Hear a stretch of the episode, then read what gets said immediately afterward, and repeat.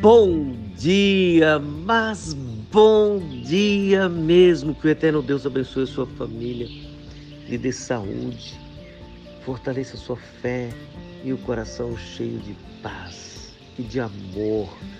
E que ele lhe dê um dia abençoado. Lhe convido para mais um encontro com Jesus. Aos Efésios capítulo 6, versículo 14 está escrito: Estais, pois, firmes, cingidos com a verdade e vestido vos da coraça da justiça.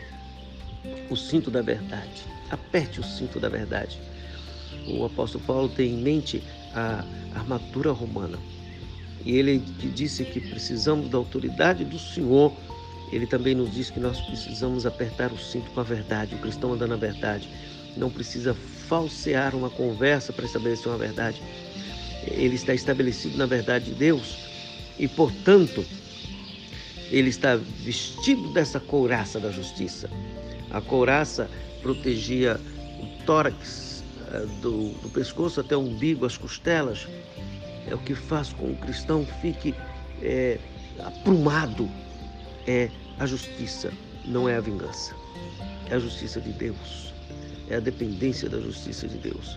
E esta armadura é proteção de Deus.